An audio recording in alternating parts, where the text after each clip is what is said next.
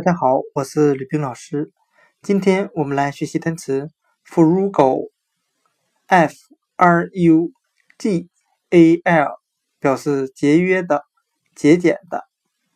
我们可以用谐音法来记忆这个单词 frugal，它的发音很像汉语的腐乳够，腐乳就是我们吃的那个腐乳，够是足够的够。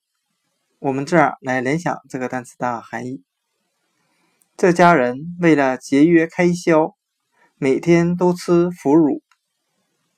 今天所学的单词 “frugal”，节约的、节俭的，我们就可以通过它的发音联想到汉语的“腐乳够”，每天都吃腐乳就够了，说明这家人非常节俭、节约。